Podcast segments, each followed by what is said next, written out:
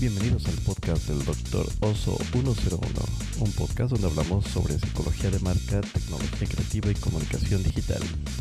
Hola a todos, ¿cómo están? Bienvenidos a un nuevo episodio del podcast. Me he estado tardando más en grabar el podcast, básicamente porque hemos tenido mucha actividad y de repente crear aquí, crear allá y eh, ir, venir, porque ahora sí pues, estamos saliendo ni modo, hay que salir a, a dar clases y hacer algunas cosas, pero pues bueno, aquí tenemos otro episodio del podcast del Doctor Oso 101. Ya saben, hablamos de tecnología, marketing digital, comunicación digital, relaciones públicas digitales, uh, tecnología creativa, adopción digital, principalmente porque si no adoptas la tecnología, muy seguramente vas a tener problemas para hacer una transformación digital. Y sí, hay estadísticas, eh, pueden buscarlo en, en, San Google. Eh, sí, muchas, muchas, creo que el 80% de las eh, iniciativas de transformación digital que no empiezan con una adopción digital suelen fracasar.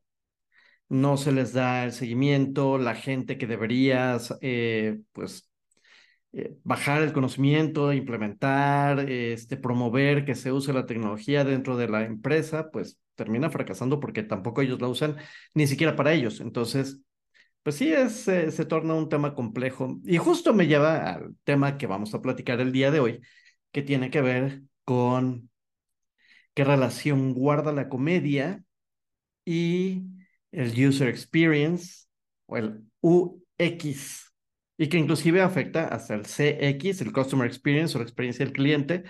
Cuando diseñamos sitios web, cuando diseñamos plataformas de e-commerce, cuando diseñamos aplicaciones móviles, pues sí, hay una serie de cosas que la comedia nos puede ayudar muchísimo, aprovechando que soy estando pero, bueno, también soy estando pero, ya no tan en activo, pero sí, este, todavía sigo eh, escribiendo algunos guiones, eh, etcétera. Pero básicamente lo que nos puede enseñar la comedia son muchísimas cosas, empezando porque, pues ahora, desde, bueno, desde siempre hemos competido por la atención de la gente, por la atención de nuestro cliente, y eso es un tema en el que no importa el tamaño de la industria, básicamente, todos estamos batallando por la misma cosa esa atención, que no es, por ejemplo, eh, no sé, eh, nuestra competencia, no estamos compitiendo con otros negocios, en realidad estamos compitiendo por los intereses que tiene nuestra audiencia. ¿Cuáles son esos intereses que tiene nuestra audiencia? Bueno, pues lo que publican los amigos, la familia, la pareja, los primos, los memes, etcétera. Todo eso es nuestra competencia. Y entonces no importa el tamaño de la industria y tampoco importa mucho la industria, básicamente es por lo que estamos compitiendo con ellos, no con otras, no con otros negocios, básicamente. Entonces, eh, el tema de la comedia, pues, lo que hace es eh, relajar. Y vamos a empezar hablando de, del tema de la comedia. El, el, sentido de lo cómico, que es como yo le llamo, no el sentido del humor, sino más bien el sentido de lo cómico, lo que hace es, y cuando vean ustedes un, un show en Netflix o vayan a un show en vivo, pues lo que hacen ustedes es relajarse, básicamente. Entonces, eh, van tranquilos, eh, van con el ánimo de reírse, etcétera, que equivalencia sería lo mismo que entraras al navegador y pues vas a tratar de encontrar resultados a un problema, vas a tratar de encontrar soluciones a las cosas que estás buscando y eso te pone en un estado este, más o menos de relajación salvo que tengas demasiada este, presión por encontrar resultados, bueno, pues ahí no hay tanto, eh, no te puedes relajar tanto. Entonces, suponiendo que sí, la navegación, eh, o bueno, eh, en, la comedia, cuando nosotros escribimos nuestros monólogos, cuando escribimos los chistes, cuando escribimos lo que vamos a decir en el público, porque sí, tengo que decirles, eh, no es que te subas al escenario y lo primero que te venga a la mente es lo que vas a escupir al micrófono, no. Todo esto está planeado y está escrito de tal forma en que voy contándote una historia porque tengo que irte involucrando. Si yo me subiera y te contara pues cualquier cosa, pues seguramente pues poca gente lo iba a entender. porque serían cosas como más personales. La idea es que lleguemos en un punto, sí, lo voy a hacer personal. Sin embargo, eso que voy a hacer personal tiene que resonar contigo, ¿ok? Tiene que empezarte a importar, tienes que verte reflejado en mi vida o tienes que verte reflejado en lo que yo te estoy contando, porque así funciona todo el storytelling. Tienes que verte reflejado para que puedas interesarte y puedas seguir la historia. Piensa en las películas cuando tú vas a ver una película, pues, vas a verla porque a lo mejor son los actores, a lo mejor es el director, a lo mejor es la trama, a lo mejor es una franquicia, etcétera, pero siempre vamos contando una historia. Y esa historia que te vamos contando, pues tiene un formato muy específico, pero tiene que empezar por importarte a ti.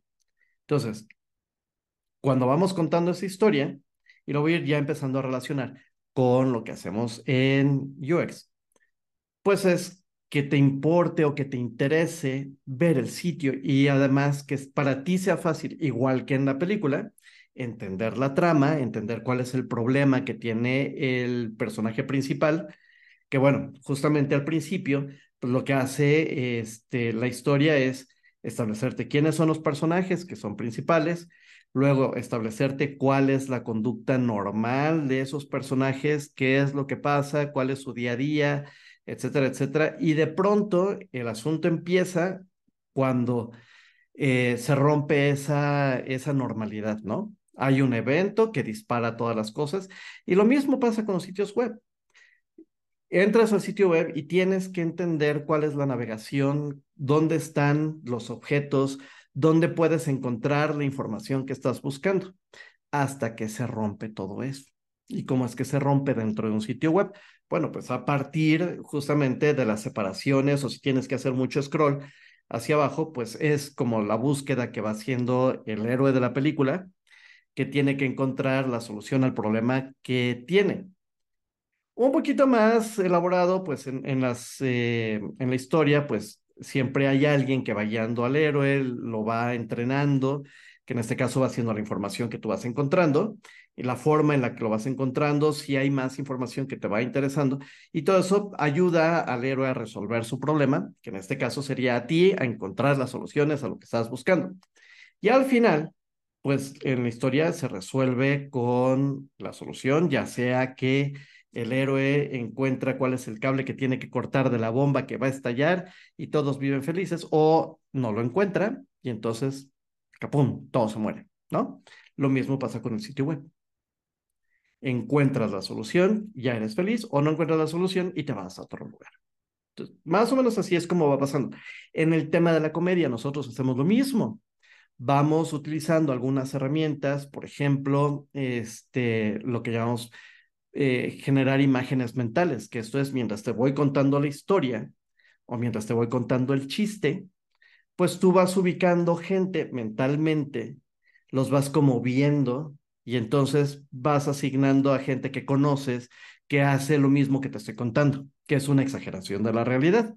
Entonces, esto nos va ayudando eh, eh, a establecer contigo este vínculo. Ahora, lo que tenemos que hacer muchas veces, lo que hacemos muchas veces, es justamente tratar de llegar rápido al, chiste, tenemos que llegar rápido a la risa. ¿Para qué? Para mantenerte entretenido y que vayas, este, pues, involucrándote con lo que vamos haciendo, ¿no? Lo mismo tiene que suceder con los sitios web y con la experiencia. Tenemos que llegar lo más rápido a la información, pero también tiene que ser lo más amable para que tus centros neurales liberen oxitocina, este, te liberen otros químicos que te hacen sentir muy bien, encuentras la información y todos somos muy felices. Una de las cosas que eh, hacemos cuando empezamos a hacer el diseño es empezar con el tema de design thinking. No sé si ustedes lo han considerado, conocen la técnica o conocen la estrategia, pero es una forma de establecer las soluciones a problemas. Y esos problemas eh, básicamente pueden ser la arquitectura de información, dónde están organizadas las cosas. ¿Ok? Entonces, ¿qué es lo primero que vamos a hacer en una sesión de Design Thinking? Primero, establecer cuál es el problema, generar un tipo de empatía con el equipo con el que vamos a trabajar para que sepan qué es lo que esperamos obtener al final de la sesión. Esto es muy importante porque si no lo establecemos, pues de repente empezamos a brincar entre temas y cosas que no vamos a resolver al final del día y que pues terminamos diciendo esta reunión pudo haber sido un correo electrónico, ¿no? Entonces, primero empezamos por comprender cuál es el objetivo, qué es lo primero y solamente toma una cosa que vayas a intentar resolver. Después, observen qué es lo que sucede. Vean, por ejemplo, en el sitio web qué tan fácil está encontrar la solución. ¿Resuelve los problemas? A lo mejor no. Y algo que puedes hacer, que a mí me funciona mucho, es invitar a alguien que no tiene absolutamente nada que ver. Y observa, ah, ponle una tarea que busque una información, que encuentre algo, que resuelva algún tema utilizando tu sitio o tu aplicación y observa qué es lo que van haciendo. ¿Ok? Eso te va a dar muchísima información para saber si en realidad ese sería el problema que quieres resolver, ¿no? Entonces, observas y empiezas a definir qué es lo que pasa, ¿no? En ese tema de la experiencia del usuario.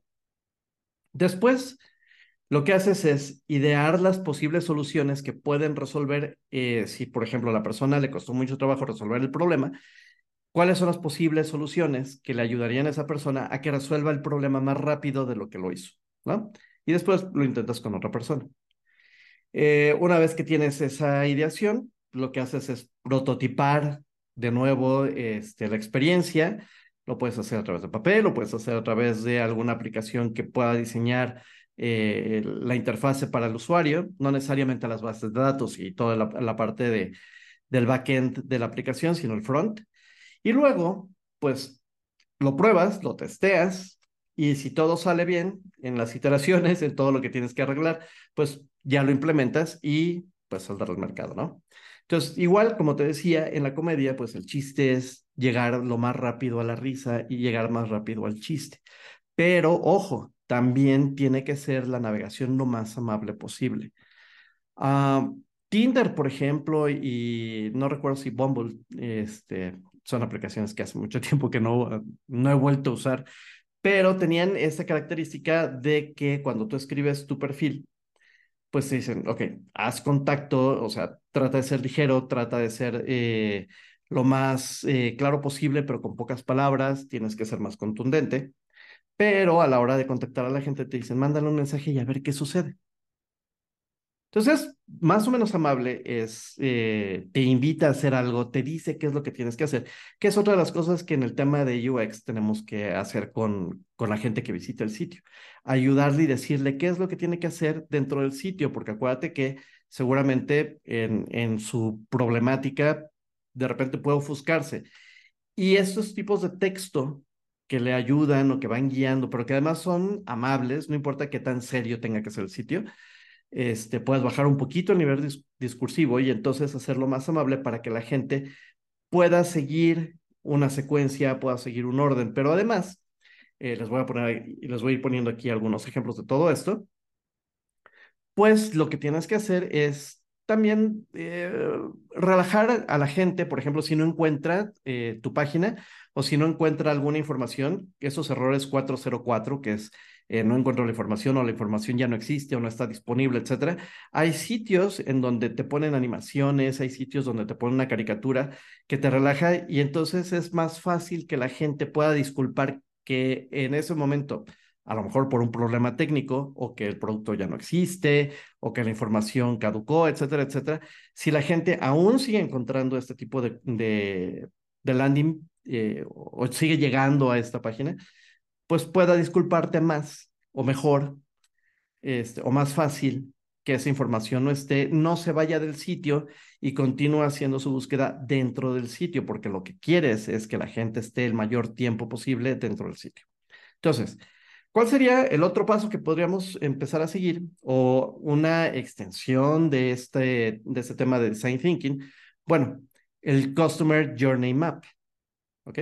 Igual, vas a tomar estos mapas de viaje del, cliente, empezando igual desde un solo tema, un solo problema por cada mapa, y entonces empiezas a establecer este, cuáles son los pasos desde que la gente tiene la necesidad de resolver algo, este, qué sería lo que haría el siguiente paso. Este, busca en su móvil o busca en, en su computadora y qué es lo que busca, cómo lo busca y cómo se va sintiendo en cada uno de estos pasos hasta que, por ejemplo, encuentra tu sitio, navega dentro de tu sitio, este, no sé, dos, tres páginas, encuentra la solución. A lo mejor el tema es por qué abandona el carrito. Entonces, este, podrías empezar desde que la gente selecciona el producto hasta que hace el checkout y encontrar los puntos en donde a la gente le duele y abandona el carrito porque no encuentra la solución, no está muy fácil, no está sencillo, no, no están todos los métodos de pago que necesitaban, etcétera, etcétera. Y eso te va ayudando justamente a comprender, observar, comprender y definir qué es lo que está pasando. ¿Ok? Una vez que tienes todo eso hecho, bueno, pues puedes ir planeando cuáles son las posibles salidas o cuáles son las posibles soluciones a todo esto y empezar a poner, pues obviamente todo esto. Entonces, igual, y repito, igual que en la comedia, tratamos de llegar lo más rápido al chiste. Y que eso, este, primero vamos construyendo la tensión cuando vamos, a, cuando, cuando vamos contando la historia y vamos formulando el chiste, vamos formulando todo el, el pues sí, el, contexto, la historia, etcétera, qué es lo que está pasando con la persona, etcétera, y vamos generando tensión, tensión, tensión, tensión, tensión, tensión, tensión, tensión. Liberamos la tensión cuando hacemos el punchline. La frase que causa la risa, que libera la tensión, justamente es el equivalente en tu sitio web o en tu e-commerce, en el momento en que la persona puede cumplir fácilmente con la tarea que le pusiste o que va a realizar dentro de tu e-commerce o dentro de tu sitio web. Entonces, pues es básicamente el cómo construyes esa historia, la tensión que se construye a partir de la necesidad de la gente y esta liberación de esa tensión que es lo que hace que la gente se relaje, se ría y en el caso del e-commerce o en el caso de los sitios web es la solución a ese problema cuando ya lo encuentro y dice, ok, ya, ahí está, hay varias formas de cómo ir diseñando, cómo ir prototipando. Eh, una que yo puedo recomendarte, voy a poner el enlace para que puedas descargar el archivo, pero es una hojita que tiene dibujados teléfonos celulares y haz este ejercicio. Te va a ayudar muchísimo para que vayas entendiendo cómo es que puedes ir diseñando la aplicación. En, eh, en cada hoja hay tres teléfonos arriba, tres teléfonos abajo y hay unas líneas donde la gente puede escribir. Entonces, la idea es la siguiente. Ayúdate de alguien que pueda estar contigo y en el primer, en el primer teléfono dibuja la pantalla de la aplicación. No dibujes este, la, la pantalla de bienvenida o la pantalla de login donde la gente pone su correo y su contraseña, porque eso al final del día, pues como que muy optimizable no es, no tienes muchas opciones al respecto. Pero sí las pantallas de una vez que ingresó la gente eh, a, la, a la aplicación, por ejemplo, o al sitio web, dibújalo. ¿Ok? Dibujadito con lápiz o con una pluma, lo que sea, imprimes la hojita y dibujas ahí. Y una vez que hayas terminado el dibujo, se lo muestras a la persona que te va a ayudar. Entonces, esta persona tiene que, tiene que analizar el, el prototipo que hiciste y tiene que entender, sin que tú le digas algo, tiene que entender cuál es el viaje, dónde están los botones, para qué sirve cada botón dentro de la aplicación y qué es lo que va a hacer ese botón, ¿ok? Si lo entiende, lo, lo, que va a hacer es poner la palabra sí encima del teléfono y te regresa la hojita, ¿no? Pero si te pone que no, en las líneas este, que están al final de la línea de los teléfonos, eh, ahí tiene que escribir qué fue lo que no entendió o por qué no está entendiendo la aplicación o qué es lo que no entiende de la aplicación, ¿ok? Puede ser dos, tres renglones, lo que necesite la persona para explayarse y explicarte qué es lo que no está captando. Eso te lo regresa. Basado en los textos que, en el texto que te puso y las recomendaciones o el no entiendo la explicación, lo que haya puesto, vas a dibujar en el segundo teléfono las correcciones basado en el texto que te dio. Una vez que haces las correcciones, se lo vuelves a enseñar. Y si lo entiende, pues te pondrá así, arriba el teléfono, pero si no lo entiende, lo que va a hacer es poner el no y explicarte qué es lo que sigue sin entender de la aplicación. Y así lo vas a hacer con los primeros tres teléfonos. ¿Podrías hacerlo con los seis teléfonos? sí podrías hacerlo con los seis teléfonos. Pero si, este, si eres muy impaciente y necesitas tener información ya, bueno, pues con los primeros tres teléfonos ya lo tienes. Rediseñas, si hubo comentarios, rediseñas el tercer teléfono y se lo vuelves a mostrar. Si, eh, si vuelve a poner que no y hay cosas que te tiene que decir, bueno, pues síguele hasta que ya te diga, sí, ya lo entendí. Una vez que ya tengas todo eso listo, lo que vas a hacer es que a contraluz vas a poner la hoja y vas a poner tu dedo índice, lo vas a pasar por los botones que están, que dibujaste en la hoja del, del móvil, del teléfono que pusiste. Lo vas a pasar. Si tu dedo, no importa si es grandote o si es chiquito como mis manos, que son chiquitas, si tu dedo toca más de dos botones, está mal diseñado tu, tu aplicación. ¿Ok? Tiene que tocar solamente la información que vas a poner ahí. Entonces, ese sería como un resumen de cómo lo puedes hacer. Si fuera una aplicación de computadora, yo lo que hago es, eh, le, pido, le pongo, pongo la pantalla de la computadora y le pido a la persona que va a analizar mi sitio, que por supuesto no tiene ni idea de mi producto, de mi proyecto, de absolutamente nada más. ¿Qué es lo que va a hacer? Eh, le pones la pantalla y va a dar 10 pasos hacia atrás. Desde esa distancia tiene que entender cuál es la navegación del sitio web y dónde va a encontrar la información que le estás pidiendo que busque. ¿Ok? Si le cuesta trabajo, quiere decir que tu sitio web tiene problemas de diseño, ya sea por colores o ya sea por arquitectura de información. Eso obviamente te vas a ir dando cuenta según va la persona tratando de navegar el, sitio web a esa distancia, ¿ok? De 10 pasos. Y pues ya. Esos serían mis consejos del podcast de esta ocasión, en el que pues, la comedia nos ayuda a pues, hacer mejores sitios, a que sean más amables, a que, sobre todo cuando no encuentra algo la gente, eh, pues pueda tomárselo con calma y continuar en tu sitio haciendo la búsqueda.